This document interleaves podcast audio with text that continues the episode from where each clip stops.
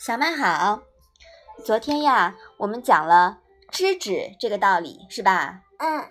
那我们今天呀，继续来看《子罕第九》的第二十章和二十一章，这两章呀，讲的也是知止的道理。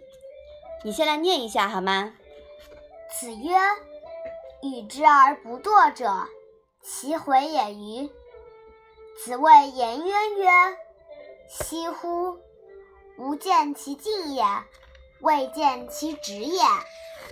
嗯，那这两章的意思，你能不能试着来讲一讲啊？孔子说：“听我说话而能毫不懈怠的，只有颜回一个人吧。”孔子对颜渊说：“可惜呀，我只见他不断前进。”从来没有看见他停止过。嗯，好，在孔子眼里啊，他的学生颜渊是一个十分刻苦的人。他在生活方面几乎没有什么要求，而是一心用在好学上面。但是颜渊呀，也有点儿一根筋，执念太过，容易被表形所预绊。又有点太敏感，容易胡思乱想。那敏感的人呀，有时候也许还有那么点自卑。所以说，颜渊学习看似很刻苦，但是好像啊都没用在点子上，所以越刻苦越艰难，累得不行。还是那句话，难者不会，会者不难。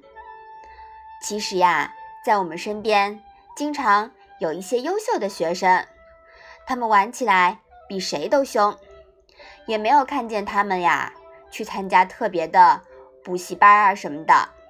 但是呢，他们的成绩啊偏偏特别好。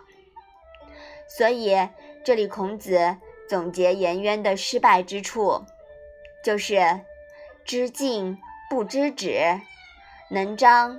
不能迟，故不幸早死，太可惜啦！哎，你看看，这里也有一个张弛这个道理，是不是啊？嗯嗯，你对张弛的理解应该很棒啊，是吧？嗯，好，所以说呀，我们既要学圆圆的刻苦，但是呢，不能学他的这种一根筋、知进不知止的这种态度，是吧？